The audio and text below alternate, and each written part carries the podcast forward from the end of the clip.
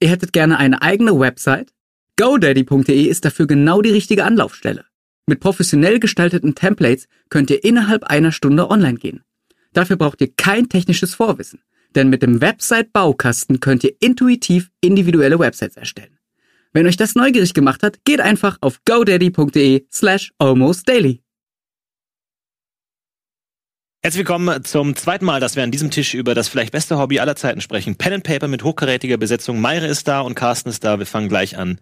Bis gleich. Budi ist auch da.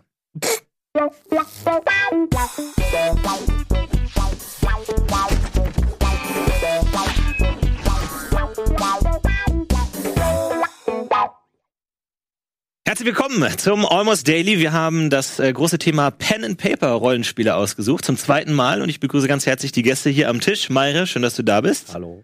Orkenspalter Hallo. TV dürften bestimmt schon viele äh, kennen, läuft auch ab und zu auf dem Sender. Und Carsten ist dabei, du bist Mitveranstalter der Nordcon, Ja. der größten äh, Rollenspiel-Con Deutschlands, die äh, bald losgeht. Genau, in zwei Wochen äh, findet der nächste Nordcon statt. Alles klar. Und, Hallo? willst du noch was zu dir sagen? Nö, also ich, nö. Also ich bin, ich bin, nö.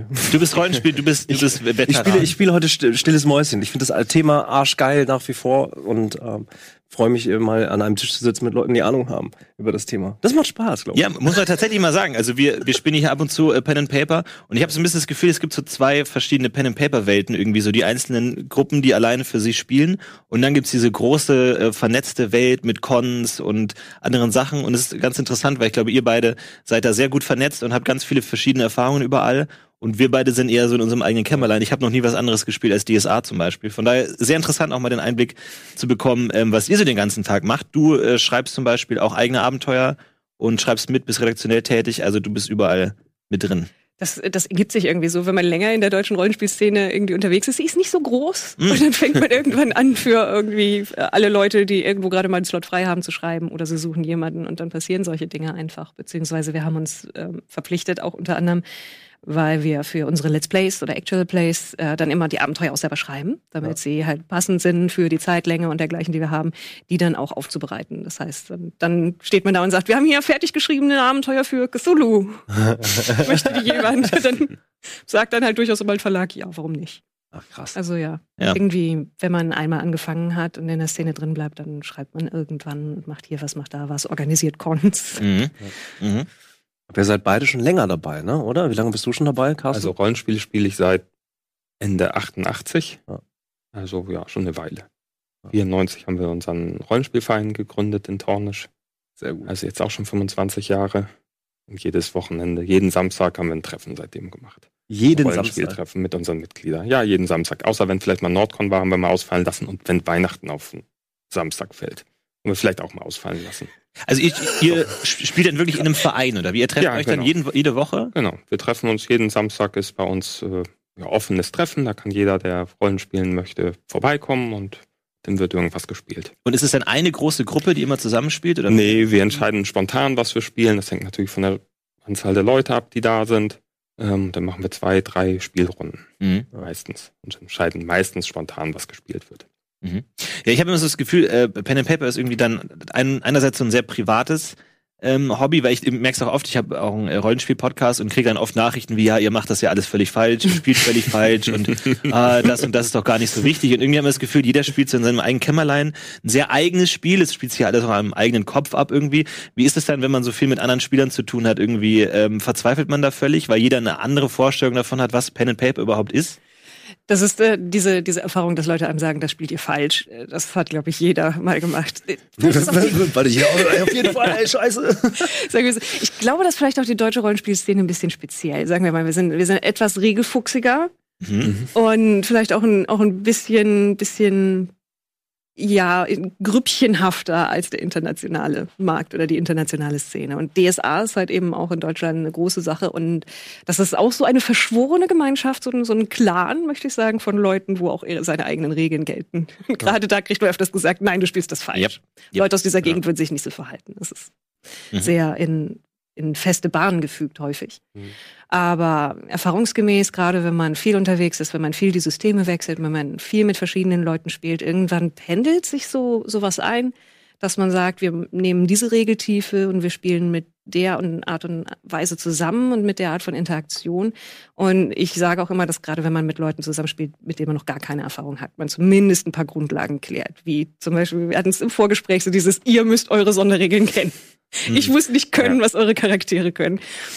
Also ihr, ihr wisst über eure eigenen Sachen Bescheid, solche Sachen, wie weit man äh, Gewalt ausspielt, wie Mhm. weit man ähm, halt vielleicht schmerzhafte Themen anspielt und wie auch immer man das macht, so dass man einfach gemeinsam am Tisch sitzt und Spaß hat.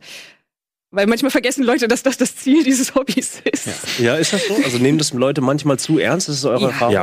Ja. Ja. Ja. Ich glaube, das ist ja auch eigentlich, aber gleichzeitig die Faszination, als auch vielleicht, ja, die Gefahr klingt viel zu krass, aber man will ja genau das. Du willst ja in andere Rollen springen. Mhm. Du willst ja so tief irgendwie da, da, dich dann rein verleben irgendwie.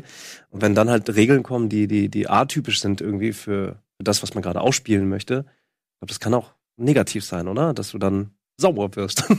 Ja. Weiß ich nicht. Die hast du auch gemacht, Ja. die Erfahrung, oder wie? Mm, Ja, also ähm, ja, ich glaube, die macht jeder so eine Erfahrung. Oder? Ja. Ja. Dazu muss man aber auch sagen, es ist halt wie jede Szene. Es gibt immer ein paar Leute, die nehmen es sehr ernst, es gibt immer Leute, die nehmen es weniger ernst. Und es ist, es ist halt eben auch einfach ein anderer Ausdruck von Begeisterung. Wenn man, es gibt halt Leute, die kennen alles auswendig. Oh Und Oh ja. Oh ja. Die kennen alles, alles Anstrengend. auswendig. raus. Die, die hunderten Seiten an Regeln für DSA 4, Mhm. also die, die, nicht die aktuelle, sondern die Edition davor, die war irgendwann sehr umfangreich geworden mit den Zusatzregeln und allem. Und das, das sind dann auch Leute, ich, und ich, ich denke mir, die meinen es auch durchaus hilfreich, die dann sagen, eigentlich geht das so. Die Sache ist, mir Ja. ist das meistens nicht wichtig am Spieltisch, Hauptsache es funktioniert irgendwie. ja, so sehe ich das auch. Ja. Hauptsache es funktioniert und es läuft und alle haben Ja. Spaß, das ist das Wichtigste. So, das ist das, worauf man als Spielleiter, glaube ich, achten sollte, dass alle am Tisch Spaß haben, auch man selber. Das ist ganz wichtig. Das vergessen, glaube ich, die Spieler ganz oft, dass der Spielleiter ja auch einer der Mitspieler ist und der auch Spaß haben sollte. Ja. Und dass es kein Gegeneinander ist am Tisch, so nicht Spielleiter gegen Spieler. Wer ist denn wer von euch? Also eher Spielleiter oder Spieler, wenn ihr jetzt die Wahl habt? Also was, was macht euch aktuell, würde euch jetzt mehr Spaß machen? Spieler zu sein oder Spielleiter zu sein? Oder Leiterin? Bei mir ganz klar Spielleiter. Spielleiter. vor drei, vier Jahren irgendwann überhaupt keine Lust mehr gehabt zu spielen. Ja. So, das hat mir einfach keinen Spaß gebracht. Und dann seitdem leite ich nur noch. Okay. Also ich habe selten die Wahl. Meistens bin ich Spielleiterin. Ähm, und das macht mir auch wirklich sehr viel Spaß. Aber es, gerade durch die, dass es dann die Abwechslung ist, habe ich derzeit dann, wenn ich die Chance habe, selber einfach zu spielen, auch sehr viel Spaß daran und das ein bisschen auszutesten. Also ja, wenn ich mal was Neues, neues System ausprobieren kann, äh, mache ich das auch gerne mal bei anderen. So, zum ersten Mal, hm, was leiten ist immer schwierig, ein neues System, Hm. finde ich. Dann habe ich das gerne einmal vorher gespielt, um so ein Gefühl dafür zu kriegen. Mhm. Und sich dann eine Gelegenheit bietet. Ich bin irgendwie immer klassisch die Person, die die Regeln lernen muss und sie den anderen beibringen. Ja, ich weiß auch nicht warum. Bei mir ähnlich, aber Wahrscheinlich, weil es schneller von der Hand geht, oder? Wer Ja. viele Systeme kennt und oft halt auch schon Spiele geleitet hat. Weiß Das nicht, das ist bei dir ähnlich, glaube ich, oder? Du hast auch tendenziell eher Bock, Spielleitung zu machen, oder? Habe ich tatsächlich ganz selten gemacht. Ich habe einen, äh, Pen, zwei Pen Paper jetzt schon hier auf dem Sender geleitet, aber davor eigentlich noch nie wirklich groß. Und Ja. Ähm, ich glaube, es ist was anderes. Und das ist ja auch das Interessante an Pen Paper Rollenspiel, dass irgendwie jede Gruppe auch seine eigenen Ziele hat und jeder für sich selber Mhm. definiert, was gut äh, und schlechtes Rollenspiel ist. Und ich glaube, wir da nochmal eine Sonderposition haben mit dem Rollenspiel vor Kamera, ist natürlich immer ganz klar. Und ich habe mir da auch vor, vor Tabor überlegt, wie kann man die Regeln so stark einschrumpfen, dass es irgendwie schnell geht, dass man schnell würfelt ähm, und dass man irgendwie möglichst viel ausspielen kann, irgendwie, dass es funktioniert. Und Mhm. natürlich ähm, gibt's dann auch Leute, die sagen, ja, das ist irgendwie zu albern und ihr brecht zu oft irgendwie in Metagespräche aus und ihr kommentiert dann irgendwie oft, aha, oh, jetzt hast du schlecht gewürfelt oder man vergisst dann mal die Trennung zwischen Spieler und Charakterwissen und so. Also das ist natürlich für uns eine ganz andere Situation, weil wir dann primär eine Show machen Mhm. und dann natürlich ähm, gewisse Aspekte des Rollenspiels eher wichtiger sind, als jetzt andere irgendwie einen ha- knallharten Simulationismus irgendwie hinzukriegen oder die Regeltiefe hinzukriegen. Von daher ist es ja un unterschiedlich. Aber wie, wie geht ihr damit um? Irgendwie auch wenn ihr mit anderen Spielern spielt, gibt es auch die Situation, dass man irgendwann merkt, so wir kommen einfach nicht zusammen so und dann lässt man's? Oder wie, wie geht ihr damit um? Ja, also ich spiele, spiele durchaus viel One-Shots, also dass man nur einen Abend Mhm. irgendwie zusammensitzt und das ist dann so etwas, da ziehen die meisten Leute es durch, auch wenn es nicht passt, weil man Mhm. sich dann sagt, hm, sind jetzt nur ein paar Stunden, vielleicht will's noch und dann bleibt Ja. man länger zusammen. Aber ich hatte auch durchaus schon Runden, wo dann irgendwelche Leute gesagt haben, nee, mit der Kombination komme ich nicht klar. Und ich hatte durchaus auch welche, die wir als Let's Play, als Show gespielt haben, wo Leute mir von einer Woche auf die nächste gesagt haben, ich habe festgestellt, das System ist nichts für mich. Zack, weg. Tschüss. Ich habe schon, Okay. Ich habe auch schon Spiele aus meinen Runden rausgeschmissen.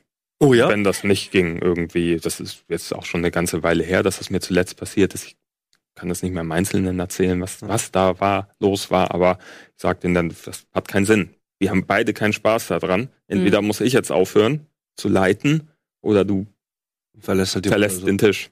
So, weil es sonst keinen Sinn macht. So, wenn er ständig rumkrittelt, dass ich mich nicht an die Regeln halte Hm. und so, dann, dann nervt das und das, dann bringt das keinen Spaß. Und Spaß ist für mich das, das Wesentliche daran. Deswegen mache ich das, weil es mir Spaß bringt. Und du bist ja nicht so genau mit den Regeln, So. was das angeht. Ich was bin dann nicht, ich wichtig? bin dann nicht so genau. Mhm. So, für mich ist eher wichtig, dass die Geschichte gut läuft, dass alle irgendwie ein bisschen, also Spaß haben. Das ist natürlich dann schwierig, wenn einem, wenn man jemanden am Tisch hat, dem, dem die Regeln wichtig sind. Aber die halten oft auf, finde ich, Regeln. Ähm, und dann, deswegen verzichte ich gerne in manchen Situationen auf die. Und manchmal greife ich dann auch wieder zurück, wenn ich sie gerade im Kopf habe. Ähm, immer ein bisschen unterschiedlich. Je nach Situation und Ich finde es gerade lustig, dass, weil ihr, ihr habt ja mehr Erfahrung, glaube ich, damit, äh, dass ihr wirklich auch fremde Personen dann, Mhm. äh, ihr, ihr leitet dann Spiele mit fremden Personen, die ihr vorher vielleicht nicht wirklich gekannt habt. So, ne? Vielleicht sind die im Verein und dann spielt ihr mal eine Runde Mhm. miteinander. Äh, ich finde schon, dass man sehr schnell aber dann Personen kennenlernen kann. Also, Findet ihr nicht? Auch wenn man eigentlich eine andere Person spielt, aber die Art und Weise, wie man dann spielt und welchen Rückschluss man dann zielen kann, Mhm. ich finde schon, das ist immer sehr aufschlussreich, äh, welche, welche Charaktere man sich dann selber baut, zu welcher Geschichte auch immer. Und ähm, trotzdem habe ich ja nur die Erfahrung, immer nur mit Freunden irgendwie an den Tisch zu kommen. Also die, die man auch im Alltag schon kennt. Ja. Mhm. Das ist eine andere Faszination, als wenn man mit fremden Leuten zusammenkommt. Aber trotzdem erkennt man schon Menschen daran, oder? Ja, beziehungsweise ich, ich halte es für eine Voraussetzung, dass wenn man das häufig macht, ähm, dass man relativ gut darin ist, Leute schnell einzuschätzen. Also es, es übt einen darin und es hilft einem, wenn man es kann. Mhm. So, also es bedingt sich gegenseitig, weil man dann auch sehen kann, gerade wenn man nur ein paar Stunden zusammensetzt, dass man relativ schnell erkennen kann, was will diese Person tatsächlich davon. Weil Mhm. manche Leute sagen, ah, mir ist alles egal, aber weil sie es selber gar nicht der Tatsache so bewusst sind. Aber dann kann man sehen, die- diese Person hätte gerne ein Erfolgserlebnis, also steuern wir sie in die Richtung. Oder diese Person hätte gerne irgendwie ein bisschen mehr Spieltiefe. Man kann das dann irgendwann relativ schnell einschätzen, weil es so ein paar Verhaltensmuster gibt, wie sich schneller zurückziehen oder sich in die Szenen von anderen Leuten mit reinbringen, solche Sachen. Also, ja, man kann Leute überrasch- überraschend schnell kennenlernen darüber. Zumindest so, so dieses, ich kann vage sagen, welcher Charaktertyp du bist, auch außerhalb deines Charakters. Lustig. Gibt es so eine Art äh, System, was euch am liebsten ist? Weil wir sprechen hier gerade von Systemen und vielleicht Mhm. da draußen gibt es dann Leute, die kennen vielleicht dann unsere Pen and Papers oder, oder andere, die kennen vielleicht auch das schwarze Auge, haben es aber nie gespielt. Ähm, natürlich gibt es ganz, ganz viele verschiedene Systeme. So, ähm, gibt es irgendeins, wo ihr sagen würdet, ja, das ist meins. Das ist so hauptsächlich meins. Mein, also ich bin wie sehr viele Leute in Deutschland mit DSA aufgewachsen Mhm. und das hat auch einen ganz, ganz speziellen Platz in meinem Herzen. Aber aktuell äh, ist meine derzeitige heiße Liebe die die in der fünften Edition, auch wenn das jetzt wahrscheinlich für sehr viele Leute gilt. Ich bin im Mainstream gerade, weil es sehr gut läuft, Sehr gut funktioniert. Ja, also es ist ein sehr flüssiges System, das schön von der Hand geht und aber auch gleichzeitig den Leuten genügend Individualraum lässt und Möglichkeiten, den Charakter auszuschmücken, dass man tatsächlich auch was Cooles machen kann. Mhm, Okay, vielleicht müssen wir das mal versuchen, so eine Analogie zu setzen. So, wenn DSA ist so, weiß ich nicht, der Trabi, was wäre dann Oh. D&D? DSA ist der liebevoll aufbereitete Oldtimer. Oh. Der hat seine Mhm. Macken, der ist aber, Mhm. äh, der ist aber auch sehr schön und der hat seine ganz eigene Eleganz und man kennt ihn auch irgendwie gut. Wenn man ihn sieht, hat man ein gutes Gefühl. Und D&D ist vielleicht der kostengünstige Tesla. Ja, der ist Oh. modern, der ist stromlinienförmig und der ist auch irgendwie cool. Also so ein bisschen in die Richtung. Mhm. Und es gibt garantiert auch welche, die sind eher so die Kutsche. Ja. Und dann gibt's Fate, das ist das Ja. Fahrrad. Kommt man überall mit hin, aber ist manchmal ein bisschen seltsam. Ja. Und was ist dein System? Im Moment Splittermond. Mhm. Also ich habe auch mit DSA angefangen, wie wahrscheinlich fast alle, Ja. ganz lange auch gespielt und irgendwann hat mich das aber verloren. Dann bin ich, äh, bin ich auf Splittermond gestoßen. Ähm, die da einen sehr guten ähm, Test vor der Veröffentlichung gemacht haben, so einen Mhm. Beta-Test, wo ganz viele sich beteiligt haben. Da war ich dann auch mit bei und da hat mich das ja irgendwie voll erwischt, auch das Regelsystem. Zwar ein bisschen komplizierter, was ja eigentlich nicht so meins ist, aber ist konsequent und, und schlüssig in sich. Und das wiederum ist ganz gut, nicht so chaotisch wie DSA 4 das teilweise war. Das wucherte. Ähm, genau. Und deswegen bin ich bei Splittermond jetzt gelandet. Probiere aber auch gerne mal andere Systeme aus. aus. Mhm. Mutant Zero ist, Mhm. glaube ich, total spannend, auch vom System her und vom Setting erst recht. Ähm, ja, aber da konnte ich erst einmal spielen. Ob ich eine Spielgruppe dafür finde, die ich leite, weiß ich noch nicht. Gut, wir reden gleich noch ein bisschen weiter über dieses Thema und eure ganzen äh, schönen Projekte, die ihr macht, äh, gleich nach der Werbung.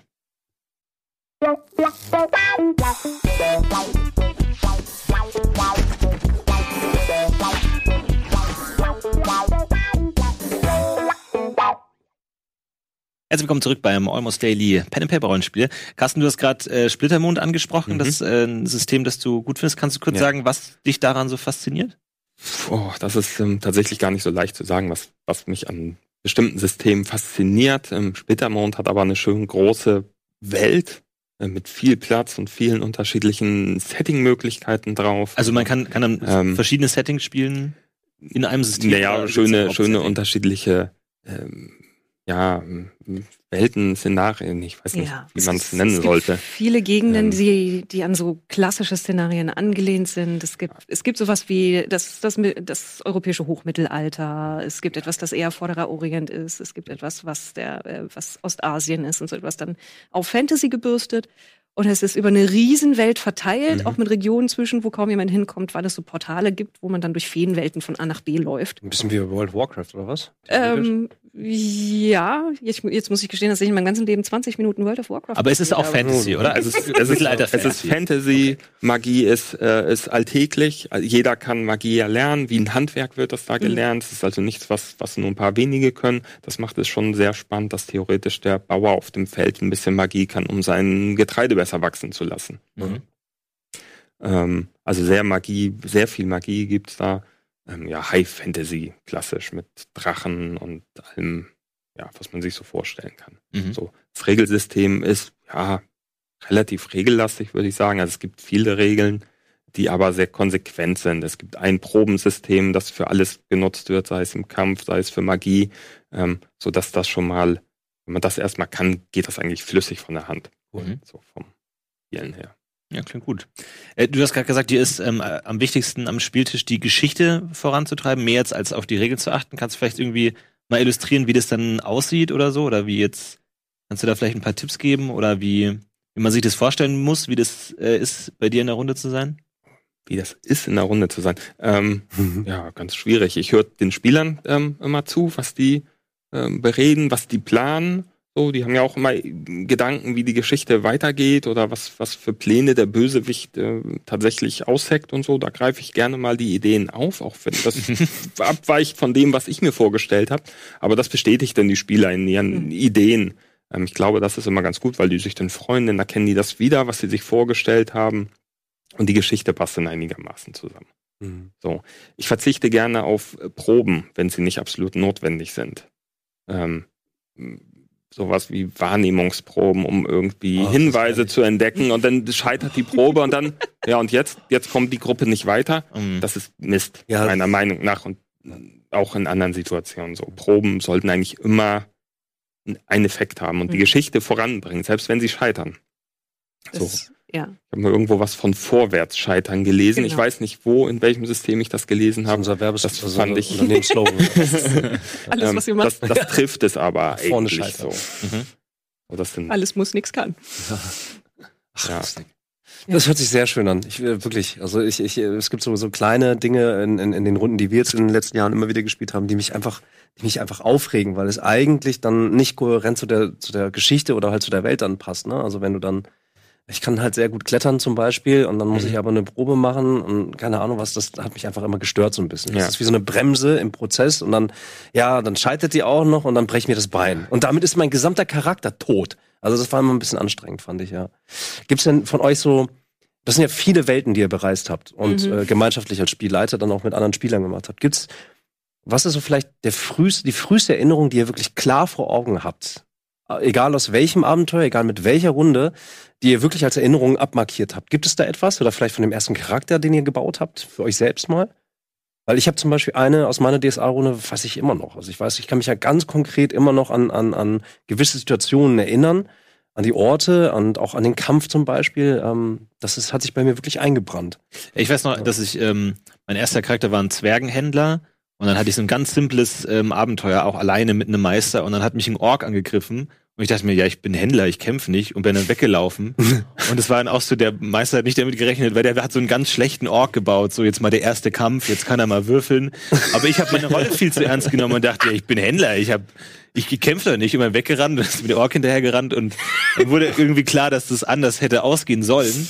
Was ein gutes Beispiel auch für so eine Situation ist, wo der Meister sich genau überlegt, das muss passieren und dann macht der Spieler nicht das, was man will und dann ist die Frage, forciert man es dann Da oder passt man sich flexibel sein, als Ja. Spielleiter, Ja. würde ich sagen, und sich anpassen in dem Fall. an? Ja, Ja. total. Improvisieren. Dann Ja. freut sich der Spieler in dem. Moment total, wenn, wenn das Dass klappt, der Ork sagt, ja, und okay, oder wäre gut, dann, dann halt nicht. Dann halt nicht. Dann ja, dann wird halt Nehme eine ich jetzt kleine, alle Zwerge dann wird erstmal eine Verfolgungsjagd gemacht. So. Ja. Dann Ja, immer Zwerg gegen Ork ist natürlich eine einseitige Geschichte. Dann nehme ich jetzt Ah, ich, Ja. ich dachte, ein Zwerg, der ein Händler ist, aber nachdem du jetzt gesagt hast, nicht immer ganze Zwerge, bin, sehe ich jetzt von meinem inneren Auge einen Händler, der mit Gartenzwergen. Ich habe nee, ich hab wirklich einen Zwergenhändler. Du handelst mit Zwergen, du bist so ein Sklaventreiber. ich gedacht. Sklavenhändler. Ja, du hast Nee, aber nee. ganz viele Zwerge um dich mit rum. Das Nee, ich ich, gedacht. ich war Schnapshändler, aber als Zwerg. Ach so, ja, okay, alles Das klar. ist ein bisschen, bisschen harmloser. Das ist lustig, die, aber die auch Idee ein war so ein bisschen, dass der, dass der irgendwie immer dann in der Stadt ankommt und dann seinen ganzen Schnaps schon selber getrunken hat und dann Ah, nicht mehr das ist verkaufen kann und dann er schafft es leider nie äh, reich zu werden. Sehr gut. Ich hätte dann, glaube ich, in der Situation hätte ich angefangen, irgendwie die Flaschen irgendwie nach hinten zu werfen. Dann hätte der Ork Ja, irgendwie auf Scherben. erzünden. Ja, ja, ja Molotow-Cocktails. Ja, ja, ja. Hast du eine Er- Erfahrung, allererste Erfahrung? Äh, meine ersten, ersten Rollenspielerfahrungen, äh, die DSA 1 Box, die irgendwo in den Regalen meiner Eltern ähm, ver vergammelte, verstaubte, das, die halt in den 80ern massig auf den Markt geworfen wurde, was eine interessante Geschichte ist, weil nämlich äh, der Verlag, der das gemacht hat, Schmidt Spiele und äh, Knauer. Knauer, das vor allen Dingen gemacht haben, weil sie die Lizenz für D&D nicht bekommen haben, weil die zu teuer war und dann gesagt haben, den zeigen wir, wir, wir treiben die vom deutschen Markt, wir machen jetzt unser eigenes Rollenspiel. wir Hat ja irgendwie halbwegs funktioniert, oder? funktioniert, Ja, und die haben dann halt Karstadt und Hertie und sowas alles gesagt, ja, klar könnt ihr unsere anderen, könnt ihr Mensch ärger dich nicht haben, wenn ihr dieses DSA auch mitnehmt. Mhm, Sehr gut. Lagen Ja. die halt überall. Irgendwann hatte ich halt die in den, in, in den Fingern und da war halt so ein Einsteiger äh, Solo-Abenteuer drin. Echt? Wo man einen Alrik spielt, der in einem Haus in einer Stadt Aber das war nicht DSH 1. Doch. Das Doch, nein, DSA da war 1. kein Solo-Abenteuer drin. Da ist ähm, als Vorbereitung dazu, Silvanas aus ihrem Keller zu befreien, ja. Befreiung. Und vorher spielst du ein Solo-Abenteuer, das der Auftakt sozusagen für Silvana ist. Das muss ich fast noch mal checken. Wir- wir reichen ich erinnere mich halt nicht an erinnerst einer. ich mir jetzt eine vollständige Erinnerung. Also ich meine, das erste Solo-Abenteuer war erst in, in, in, DSH 3 drin. Aber ihr seht schon, die Fakten sind Ähm, wichtig aber- in der Rollenspielwelt. ja, Ja, Bizarr. Du hast es Also, falsch gespielt. Ja, möglicherweise. Du hattest falschen sein. Spaß. Oder was sein kann, ist, dass irgendwie diese Box war ja schon benutzt, dass irgendjemand Sachen da zusammen reingeschmissen hat. ich bin mir jetzt sehr sicher. Ja, okay. Egal. Der, der Karstadt-Verkäufer hat dir noch ein paar solo Ähm, Und das war halt so das erste Mal so, oh, jetzt kann ich selber auf die Geschichte irgendwie Einfluss nehmen. Und ich habe dann, dann später etwas anderes, was sich irgendwie so, so ein bisschen eingebrannt hat, war, ich habe für meinen Bruder dann Spielleiter gemacht, meinen älteren Bruder, in dem wir Solo-Abenteuer genommen haben und ich habe dann vorgelesen, was da steht Auch und er gut, hat die ja. Entscheidungen getroffen. Hm. Und das war, ähm, sagt ja liebliche Prin oder sagt euch liebliche Prinzessin Jasmina was? Ja, ja, das Ja. ist das ist fast schon so ein humoristisches, wo man im Dorf irgendwie eine entführte Prinzessin Mhm. finden soll. Man muss rausfinden, auf welchem Schiff die Prinzessin festgehalten wird in so einem Torwaler, so Pseudo-Wikinger-Dorf. Und wenn man sich vertan hat und zum falschen Schiff fährt, dann steht da und dein, dein Boot driftet jetzt weg und das Abenteuer ist vorbei. Und mein Bruder, das kann nicht sein, ich habe mein Boot angebunden und nein, das steht hier so. Also ja, also mein Einstieg ins Spielleiten war ganz, ganz furchtbar mit allem so, nein, du bist jetzt tot. Hier gibt's keinen Weg zurück. Ich überlege gerade, wie es wäre, wenn ich mit meiner Mutter mal spielen würde. Das überlege ich mir gerade. Das wäre auch sehr lustig, glaube ich. Es gibt ein paar Bekannte von mir machen das. Ja? Also einen, einen Brite, ein befreundeter Brite von mir, der hat seine Mutter zu D&D irgendwie gebracht und Ja. die haben richtig viel Spaß. Die macht das doch sehr cool. Mit meinen Eltern hat das nie funktioniert. Probiert haben wir das auch, aber es ging nicht. Ich habe aber auch nach, mich nachdem wir auf dem Sender gespielt haben, habe ich auch viele Nachrichten bekommen, ganz interess interessante Geschichten von Leuten, die irgendwie Pen and Paper auch als ähm, Therapie verwenden, Mhm. irgendwie das in Therapiesitzungen spielen oder auch teilweise von Gefängnisinsassen, Ja. ähm, wo da äh, Pen and Paper gespielt wird. Das fand ich total faszinierend, dass es auch irgendwie außerhalb dieses normalen Hobby ähm, Business einfach auch äh, so benutzt wird irgendwie. Ja, ich macht- ganz spannend. Macht ja auch Spaß. Ne? Also ich meine, es gibt, es gibt, wenn man, wenn man sich dann darauf einlassen kann und du Mhm. hast halt, wenn du, wenn alle Mitspielerinnen und Spieler sich einmal auf ein Regelwerk konzentrieren und alle sich darauf einlassen, das ist ja der, der Ursprung. Erst dann kannst du wirklich Spaß haben. Mhm. Also ich finde das auch super. Ich finde es auch super, wenn das größer wird. Ich habe schon ein bisschen das Gefühl, ich Ja. weiß nicht warum, Ja. dass das Thema insgesamt wieder größer geworden ist. Aber das liegt halt aus meiner Bubble heraus, wenn ich da mal ins Netz gucke, bei Twitch und Co. gibt es sehr viele Runden, die, die inzwischen äh, einfach sich online treffen oder die einfach auch ihre Spiele übertragen. Also das ist schon echt mehr geworden aus meiner Sicht. Vielleicht liegt das jetzt an der Technologie von Livestreaming, aber Mhm. keine Ahnung. Ja, glaube ich auch, dass das äh, damit zusammenhängt, dass durch die Let's Plays, die laufen, Menschen was sehen, die daher bisher nicht mit in Kontakt waren. Das sehe ich oft bei, bei Facebook, bei so äh, Rundenanfragen hier. Ich suche eine Runde, ich habe das da und da gesehen bei Twitch oder Rocket Beans oder was weiß ich wo. Und äh, ich will das auch mal spielen. Äh, Gibt es Mhm. Spieler? Äh, Hm. wo kann ich mitspielen? Ähm, Aber Also häufig, tatsächlich häufig bei uns in der Community auch so, ja, ich bin auf Rollenspiel nur gekommen über die, über die Bohnen. Nein. Und dann habe ich mich weiter umgeschaut und habe auch euch gefunden. Und es ist, wie ihr sagtet, ihr spielt, ihr spielt ja zur Show Mhm. und ihr spielt mit Leuten, die ihr schon kennt. Und es geht vor allen Dingen dann darum zu, zu unterhalten ähm, währenddessen und andere Sachen treten in den Hintergrund. Und wir machen, wenn auch, wir machen es natürlich auch durchaus zur Show, die Let's Plays, aber wir machen es in Anführungsstrichen, wie sage ich das jetzt, traditioneller, äh, Ja, ruhiger. professioneller halt einfach. Nein, Besser. nein. Das Wort, Ich das du suchst, ist Ich besser. habe irgendwann mal gesagt, ich habe weniger Arbeit damit, irgendwie, äh, irgendwie diese, diese Lemuren zu hüten, die alle in unterschiedliche Richtungen davonspringen wollen. Sehr gut. Das stimmt, ja, ja. ja, also ich, hab, ich, ich kann ein bisschen mehr straightforward äh, Spiel leiten, als es Hauke häufig kann bei euch zum Beispiel. Aber das war, also unser Ansatz war schon auch, und das ähm, war, war ähm, wir hatten eigentlich vor drei, drei grobe Richtungen auf, aufzusetzen. Das eine ist sozusagen das, was wir angefangen haben, ist sehr casual, sehr auf unterhaltsam sam getrimmt irgendwie. Dann wollten wir einen Profi-Pen and Paper machen. Profi in unserem Kontext einfach sehr viel regelintensiver, sehr Mhm. viel äh, geleiteter, ne? Also mit, und das, alle Spieler haben auch wirklich Erfahrung so, und eben nicht reingeworfen und jedes Mal, wenn man eine Probe machen muss, muss man nachfragen, welche Würfel man nehmen muss. Das stört dann halt auch. Und dann hatten wir noch eine Überlegung, dass wir ein ganz lustiges machen. Also eins, wo die Regeln sogar noch reduzierter sind und dass es dann noch stärker Impro-Unterhaltung ist. Ähm, Tabor ist im Prinzip das Profi-Pen and Paper bei uns. Mhm.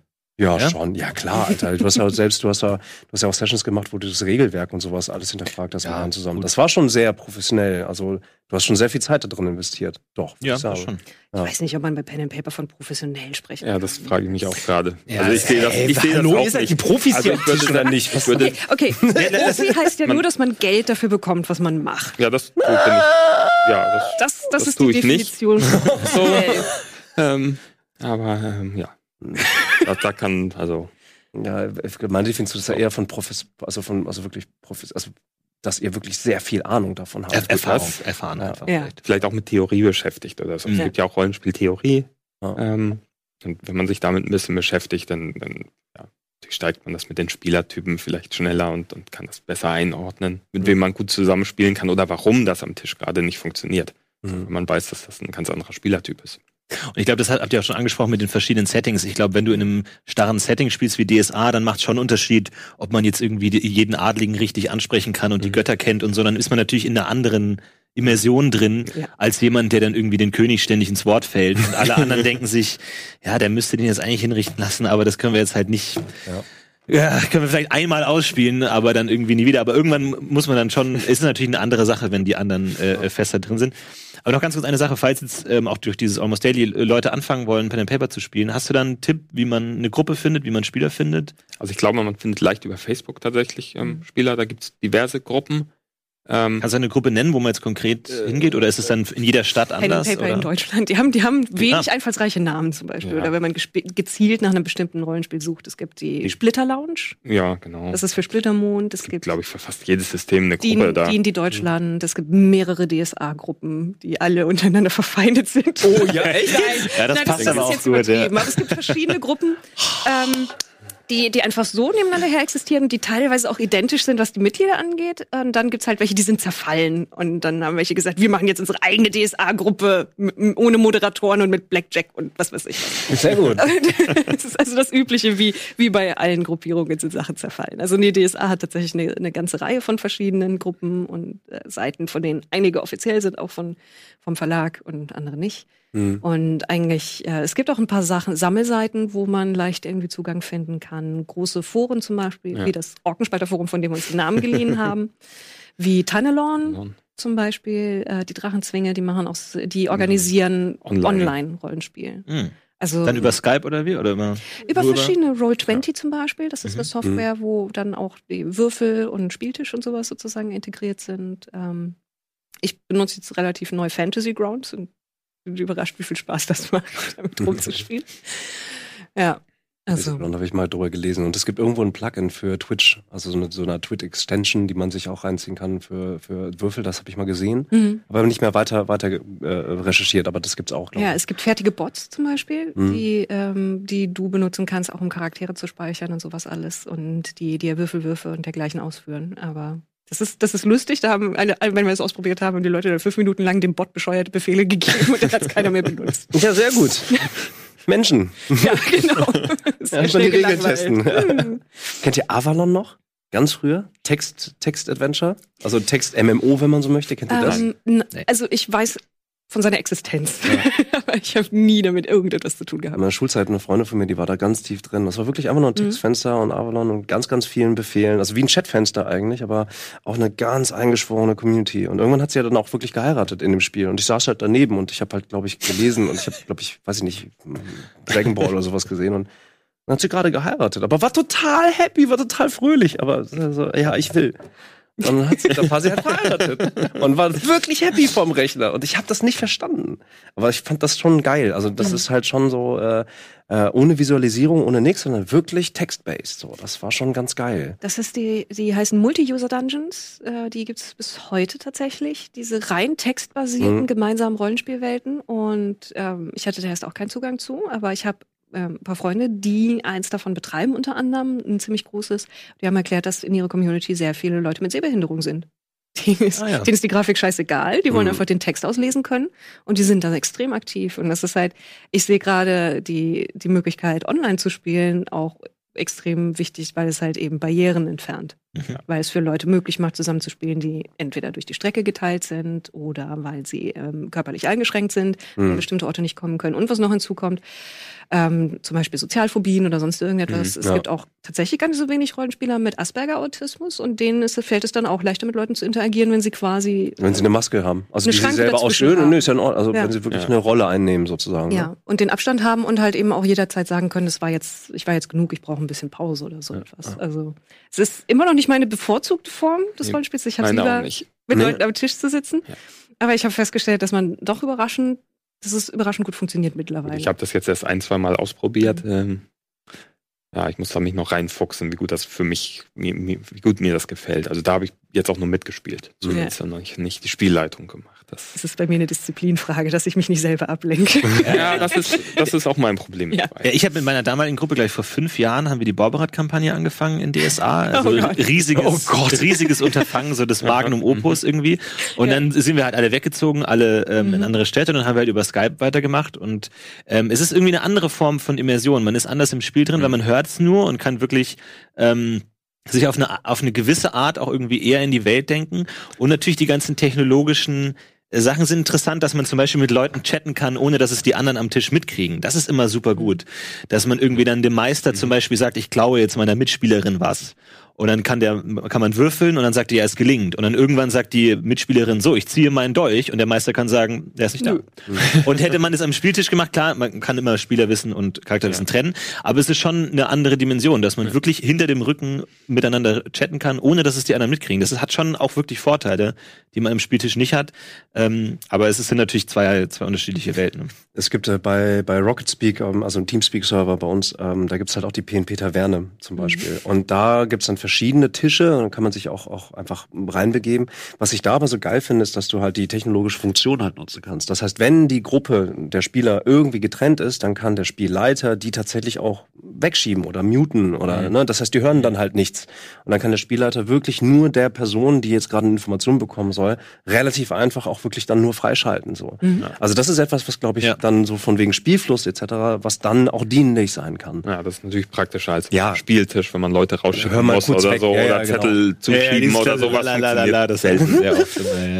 Aber du machst ja eigentlich sogar noch das andere Extrem, oder? Ich meine, mit der Nordcon, da sagst du ja, komm jetzt nicht online, sondern ey, nee, bewegt euren Arsch in den Norden, ey. Ja, genau. Und 7000 Leute kommen da oder was? Naja, also 7000 Tagesbesucher sind das. Okay. Ähm, Ja. Das heißt, über alle drei Tage zusammengenommen sind Okay. die Besucher. Am Samstag sind so zweieinhalbtausend Menschen auf dem Gelände. Alter. Inklusive Aussteller und Helfern und Leuten, die Work Workshops machen, Autoren, die da sind. Ja. So zweieinhalbtausend Menschen am Samstag auf dem Gelände. Das ist doch ganz schön viel, oder nicht? Das ist ganz schön viel, ja. Ja. Da freuen wir uns, da freuen wir uns auch äh, ist immer wieder zwei Wochen? drüber. In zwei Wochen. Und Ihr seid umgezogen, oder? Entschuldigung. nee, nee, Nee, sind wir noch Ihr nicht. seid immer noch in der, in der wir Schule. immer noch in der Schule. Ja. Umgezogen sind wir 2008 in die Schule. Oh. Und wir bleiben da, solange es geht, weil, das, Ah, okay. weil wir uns da wohlfühlen. Irgendjemand hatte, hatte, hatte mir erzählt, ihr würdet umziehen, aber das ja, war das, ein Gerücht. das steht auch, das kann auch immer noch passieren, Hm. weil ein Teil des Schulhofes, den wir auch brauchen, bebaut werden soll. Oh. Hm. Und da kann man auch Pen and Paper spielen oder sich Da Sachen angucken? Kann man auch Pen and Paper spielen. Wir Mhm. haben eine Spielrundenorga, die, die verwaltet die Spielrunden, die können online angemeldet werden. Wir haben jetzt so 60 angemeldete Spielrunden, glaube ich. 60 Runden. Ähm, die meisten Spielrunden werden dann immer auf dem Con angemeldet direkt. Das sind dann so, ich glaube, 200, die über das Wochenende äh, stattfinden. Aber man spielt dann eher so, So. so One-Shots oder kurze Ja. Abenteuer oder sowas. Davon gehe ich aus, dass Ja. One-Shots gespielt werden. Es gab auch schon Gruppen, die sind gekommen und haben dann 48 Stunden quasi in ihrer Gruppe bei uns gespielt. Hm. So. Ach so. Mhm.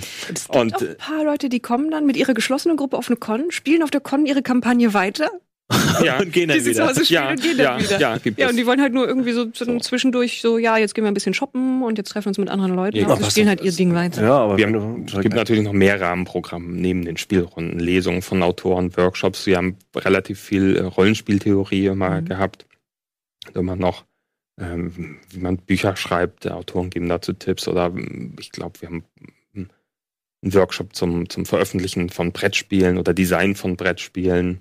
Ähm, der, der Verein Spielkultur Hamburg ist mit seinen Spielesammlung da, so dass man auch Brettspiele spielen kann. Die haben, weiß ich nicht, 500 oder 600 Brettspiele, karren die an.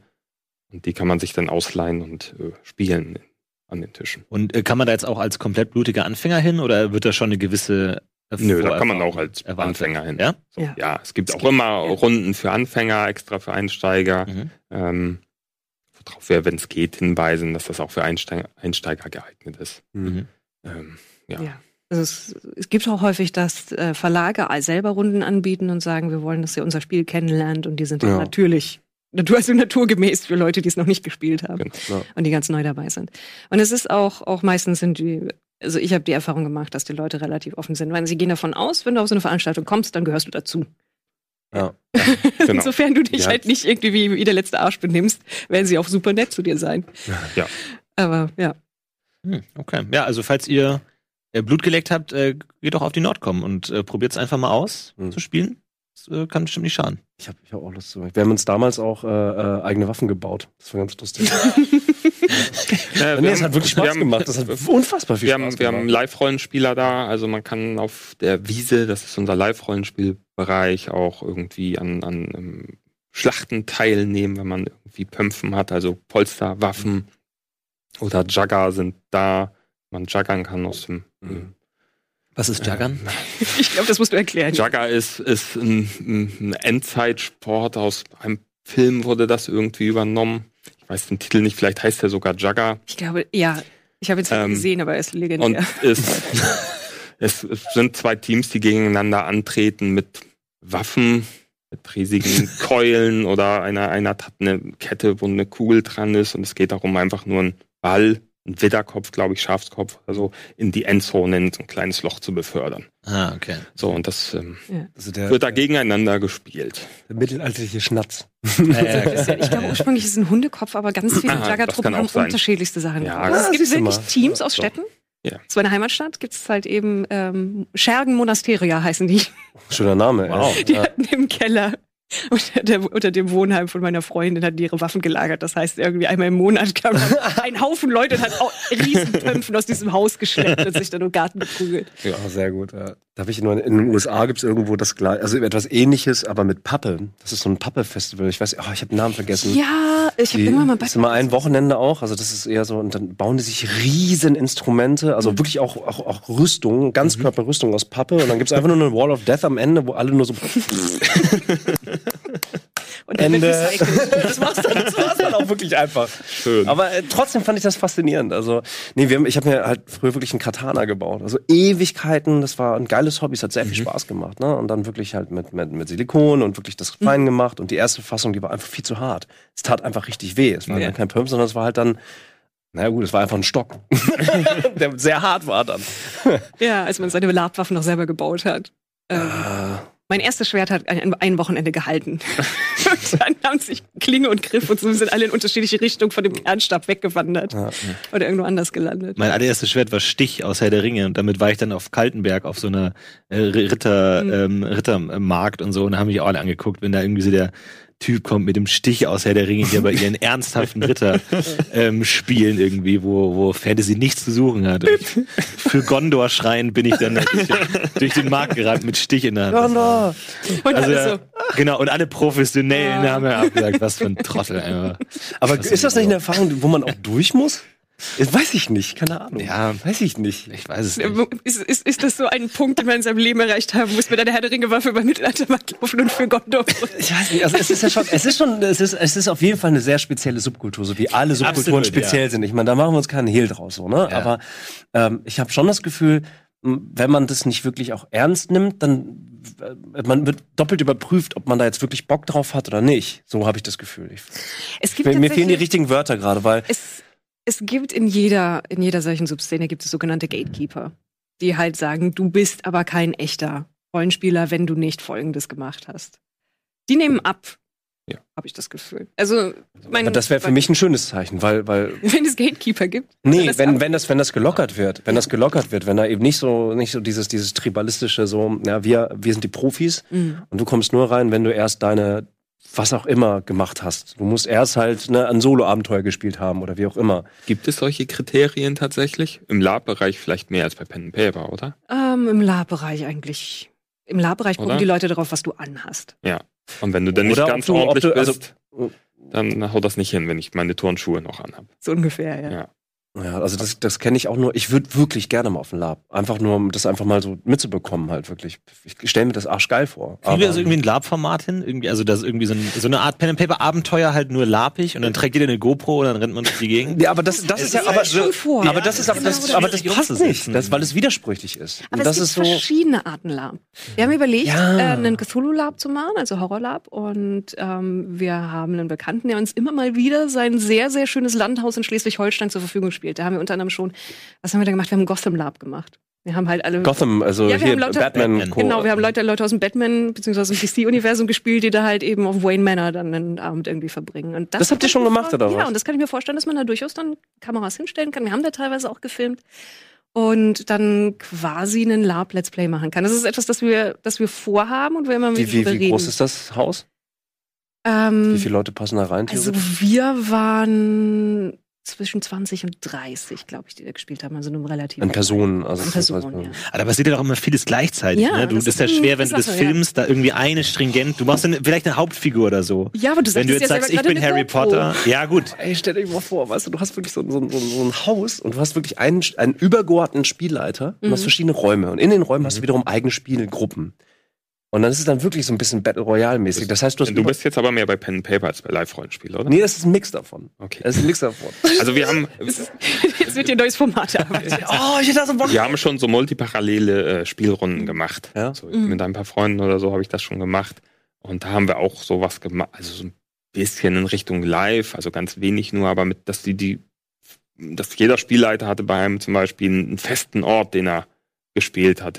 Ich weiß nicht mehr, ich hatte die Taverne wahrscheinlich und ein anderer hat das äh, Schloss vom König gehabt und der dritte den verwunschenen Wald oder so. Mhm. Immer je nachdem, wo die Spieler gerade sein wollten oder was, was suchen, Informationen suchen wollten, sind sie, haben sie dann halt den Tisch gewechselt. Ja, super. So, und dann haben sie Informationen sammeln müssen, war irgendwie eine Krimi-Geschichte. Mhm.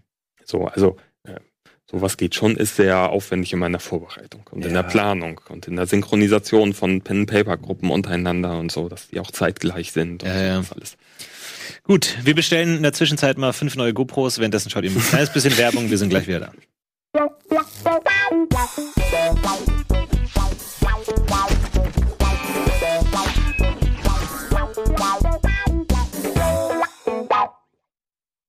Herzlich willkommen zurück. Pen and Paper ist immer noch das Thema.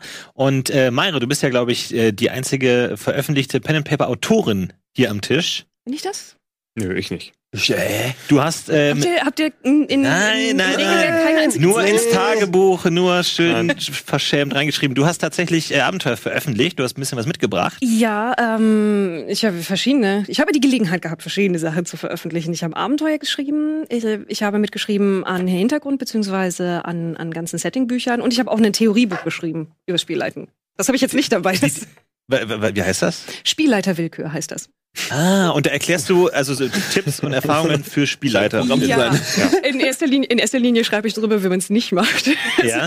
Das, das Konzept des Buchs ist so ein bisschen so, ich habe schon alle Fehler gemacht Mhm. und ich kann euch jetzt erklären, wie man sie vielleicht vermeidet, so ein bisschen. Und Tipps dazu, ähm, wie man verschiedene Spielertypen anspricht, wie man eine, eine Gruppe am Laufen hält, wie man Spieler findet, wie man ein Abenteuer so aufbaut, dass die Leute dabei bleiben und vor allen Dingen, wie man improvisiert. Ja. Also wie man auf die Dinge reagiert. Und einfach aus Erfahrung. Also ich mache es jetzt schon ein bisschen und ich mache seit ich glaube, wann haben wir das erste? Le wir haben wir haben ein Let's Play aufgenommen 2013 oder so und es nie gesendet, weil es den Leuten peinlich war. Ja, so schlimm? ja, nein, ich ich fand es überhaupt nicht ja. schlimm, aber die Leute, die halt in dem Let's Play waren, haben gesagt, vielleicht doch lieber nicht. Sehr gut. Und deswegen. Da ähm, möchte ich eigentlich mehr drüber wissen jetzt, aber das geht vom Thema weg, glaube Ja, ich. ja. Aber finde ich spannend. Also es gibt, sag ich mal, die Pen and Paper Literatur umfasst jetzt nicht nur Regelwerke und Abenteuer, sondern auch so wie wie macht man es eigentlich? So so Rollenspieltheorie, sage ich jetzt mal. Es gibt tatsächlich eine ganze Reihe von, von Rollenspieltheoriebüchern. Ähm, Wolfgang Bauer, klingt deutsch, ist aber ein Amerikaner, hat eine ganze Reihe dazu geschrieben. Es gibt, gibt verschiedene. Ähm, ein paar Deutsche und Spielleiter Willkür ist halt, hat, glaube ich, die meisten deutschen Ratgeber schlicht und einfach aus dem Grund in der Verkaufszahl geschlagen, weil es ein Crowdfunding war. Also, das ist gemogelt vielleicht, aber es hat funktioniert. Und äh, der zweite Band kommt irgendwann demnächst raus. Ach krass. Also okay, da schreibst du sozusagen noch dran, oder? Der, der ist geschrieben. Also Ah, okay. jetzt ist es halt, der wird, wird, gelayoutet, beziehungsweise ich glaube, es ist auch schon, der kommt jetzt in den Druck, wenn ich den, das richtig im Kopf habe, wo der Ablauf ist. Ich bin so ein Mensch, so wenn ich, den, wenn ich das Manuskript endlich abgegeben habe, bin ich so erleichtert, dass ich erst Monate später nachfrage, was damit passiert. Aber ähm, ja, das hier ist zum Beispiel eins von den Abenteuern. Das habe ich nicht allein geschrieben, sondern das habe ich mit Nico Mendrek zusammengeschrieben, der mein Partner ist, äh, unter anderem auch beim Schreiben. Die Legatin des Bösen, Das ist ein Solo-Abenteuer, ne? das ist ein Solo-Abenteuer und das hat eine interessante Hintergrundgeschichte insofern, als es um eine der großen Bösen von Das Schwarze Auge geht. Mhm. Die dir, wenn du die Baubrad-Kampagne gespielt hast, vielleicht auch was sagt. Padona? Ja, ja. Genau, Oh man ja. spielt Padona selber. Oh, wow. Ja, also das ist das Konzept gewesen zu einem Zeitpunkt, wo gerade viele Dinge schiefgelaufen sind für sie und wo sie sich ihre Macht neu aufbauen muss. Und es geht unter anderem auch darum, wie böse ist man. Weil sie hat, glaube ich, keinen guten Knochen im Leib, diese Frau. Und das ist eine, eine von den richtig fiesen bei das schwarze Auge. Ist eine uralte, künstlich erschaffene Hochelfe, die einem bösen Gott verfallen ist. Jetzt musst du es mir aber auch mal erklären. Das Ja. ist jetzt DSA Myranor. Genau, das ist der Schwesterkontinent. Das ist ein anderer Kontinent. Das heißt, es ist dieselbe Welt. Mhm. Kontinent ist aber erstmal voneinander Getrennt. Ja. getrennt, aber die, zum Beispiel Pardona ist jetzt eine Figur, die taucht sowohl in DSA Aventurien auf, Als also wo man normalerweise spielt, mit dem klassischen DSA, Mhm. als auch in Myranor. Beziehungsweise sie haben sie sogar von Aventurien rausgeworfen und nach Myranor rübergebracht mit einer Storyline. Es gab eine Kampagne, die nannte sich die Drachenchronik und die endete damit, dass sie quasi aus Aventurien sich Sie, will, sie wird verabschiedet. so. Und das setzt danach ein, wie sie in Myranor also ihre Macht wieder aufbaut. Aber da hat sie schon Leute vor Ort und da hat sie ähm, sich selbst als Göttin aufgebaut. Also Leute verehren sie als Botin einer Göttin und dergleichen. Es geht darum, wie sie da ihre Machtbasis dann wieder bekommt. Und Myranor ist so ein bisschen mehr High Fantasy, mehr Oh ja. fancy, glühende Schwerter, Feuerball. und DSA ist so ein bisschen Räuber und Bogenschütze. Ähm, du, du, du säufst. Ja, aber so, Ja. um es abzutrennen. D DSA ist So, also- bodenständiger ja. auf jeden Fall. Mhm. Und DSA orientiert sich äh, in weiten Bereichen sehr am realen ähm, Mittelalter, Hochmittelalter, teils Frühmittelalter Europas, also man bis in die Renaissance rein. Also es gibt so, so ein breites Band, aber man kann an der Mode und wie die, wie die, die Namen von Waffen und dergleichen relativ gut sagen, wann was sozusagen geklaut ist das falsche Wort, wo man die Inspiration her hat. Und Myranor ist halt eine wilde Mischung aus, aus ähm, Antike, High Fantasy, Tiermenschen, Michael Moorcock und Warhammer 40k fast so ein bisschen, beziehungsweise die Aspekte, die sie aus Michael Moorcock entlehnt haben mit. ist ja nicht alles gelandet, was bei D Was Aventurien so fehlt, was da fehlte, so an also fantastischen so Tierwesen und so, was, was irgendwie für Ja. High Fantasy fehlt. Ja. Ich bin gerade überlegen, ja, also es, es, es gibt so die Sache mit Warhammer 40k, es gibt so Aspekte, die Warhammer 40k zum Beispiel und beziehungsweise Warhammer Fantasy ähm, sehr stark bei Michael Moorcock sich haben inspirieren lassen, also einem der, der Großväter der Fantasy, der tatsächlich noch lebt praktischerweise. Irgendwann, irgendwann schaffe ich den zumindest mal aus der Entfernung zu sehen. Und ähm, da haben sie so die, diese, diese großen, übermächtigen, überkommenes Imperium-Gedanken auch mit drin, weil du ein Reich hast, das eigentlich schon wieder im Niedergang begriffen ist, aber immer noch extrem mächtig ist, während es zerfällt. Solche Sachen. Also es ist sehr viel schräger und sehr viel seltsamer. Und ja, man kann Minotauren spielen und Bärenmenschen und mögliche Katzenmenschen und? Haimenschen. Hai-Menschen? Kann Haimenschen. so engelartige spielen. Ashar ja, Ashariel sind die Engelartigen, Pristiden sind die Haimenschen und oh, Aber müssen die Hai-Menschen dann immer mal ab und zu ins Wasser oder wie ist Nee, das? tatsächlich, die können an Land leben. Die können an Land leben. Mhm. Aber man kann Wer, wer wird das Spiel verändern, glaube ich. Naja, ja, das stimmt schon. Ich Man spiel wieder kann nach. Spezies spielen, die können nicht an Land. Oder die können nur ein paar Stunden an Land. Man kann Spezies spielen, die können keine andere Sprache erlernen. Myranor ist so das Tob dich ausdenken. Es Ah, gibt's können- auch fliegende Ja. Spezies? Ja. Ja. Das ist ein Und- bisschen unfair, oder? Oh ja, wir haben festgestellt, dass die die Regeln total zerbrechen. Von Ja. Komm wieder zu dem Zwergenhändler. Weg, flieg weg. Wirf von oben Flaschen runter. ja, das ist, Aber- also Fliegen ist sehr effektiv in DSA 4 gewesen. Das ist noch, ähm, das ist regelfrei. Ja. Da liegt man, glaube ich, keine einzige Probe ab. Das sind nur erzählerische Entscheidungen. Genau, und Solo-Abenteuer muss man vielleicht auch erklären.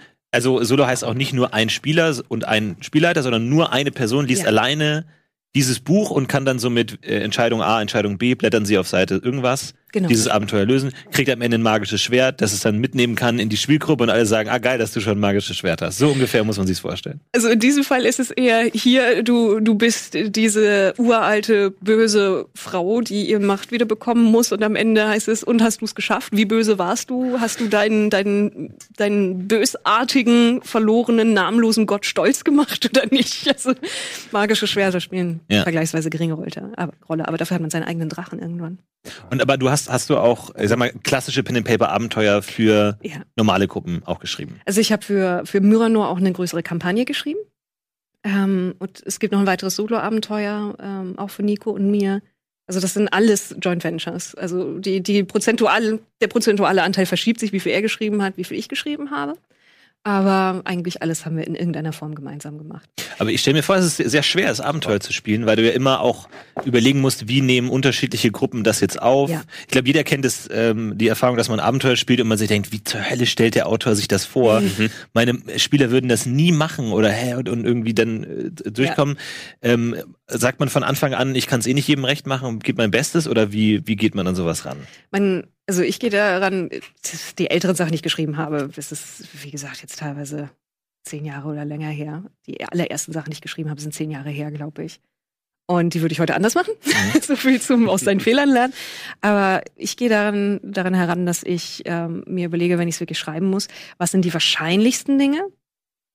Und biete dann mehrere Optionen an. Was ist eine der unwahrscheinlichsten Sachen? Biete dafür eine der Optionen an und sage ansonsten, und bei allen anderen, die Dinge würden ohne Einfluss der Spieler so und so weitergehen, nehmt das als Basis. Und wenn jetzt irgendetwas vollkommen Unvorhergesehenes passiert, dann schaut, ob er überhaupt in diese Richtung gehen kann. Ansonsten würden die und die, die Sachen passieren. Es geht darum, wie viele Optionen man anbietet und damit versucht, möglichst viele Wahrscheinlichkeiten abzudecken, sodass am Ende vielleicht 30 Prozent der Runden irgendwo ganz woanders rumlaufen.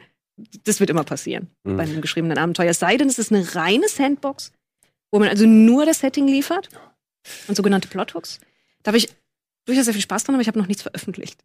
Mhm. Wäre das denn Funktion- etwas? Ja? Funktionieren die wirklich am Spieltisch? Also da braucht man ja auch engagierte Spieler, Ja. die sich selber ihre Aufgabe suchen. Wenn man die nicht hat, und es gibt ja auch durchaus Spieler, die, die müssen Vorgaben kriegen, die, Ja. dem muss gesagt werden, wo sie hin sollen, um den Drachen zu erschlagen.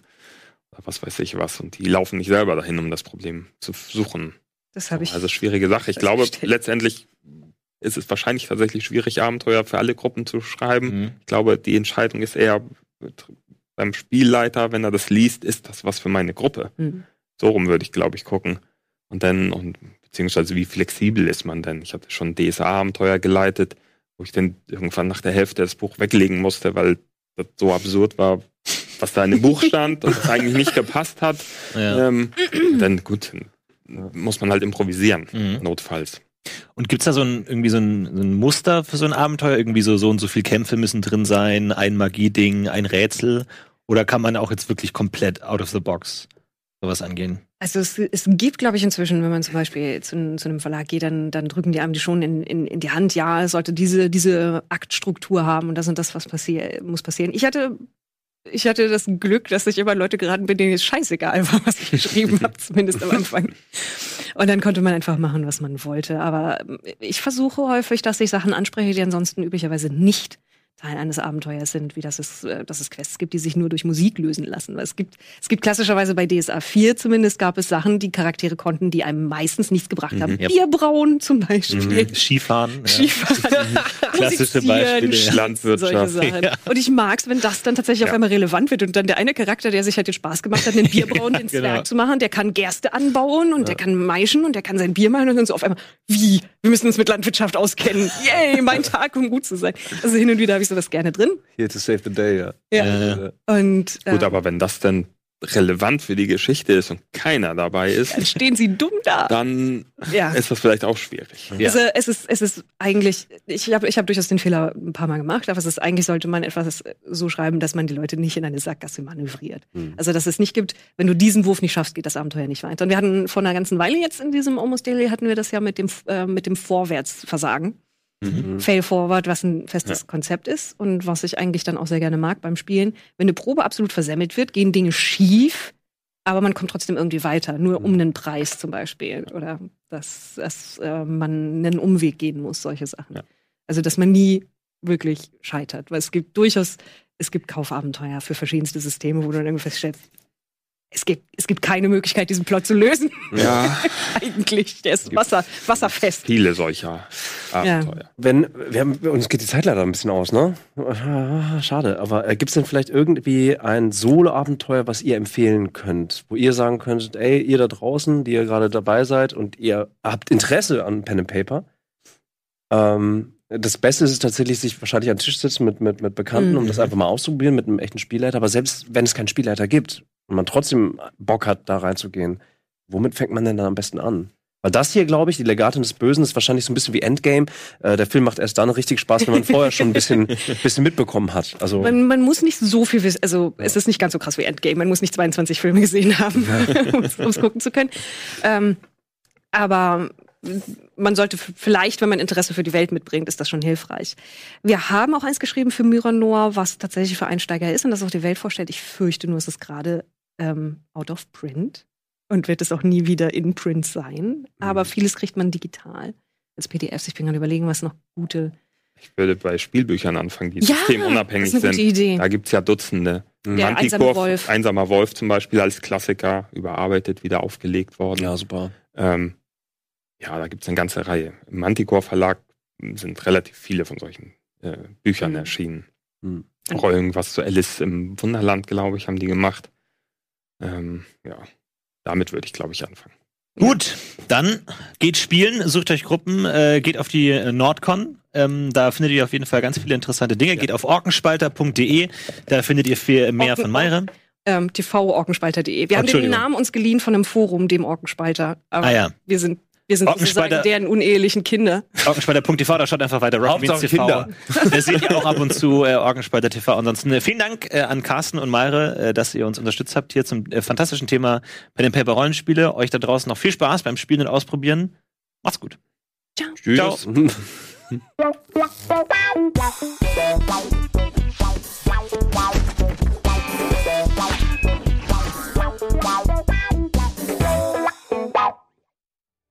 Diese Sendung kannst du als Video schauen und als Podcast hören. Mehr dazu unter rbtv.to slash almostdaily.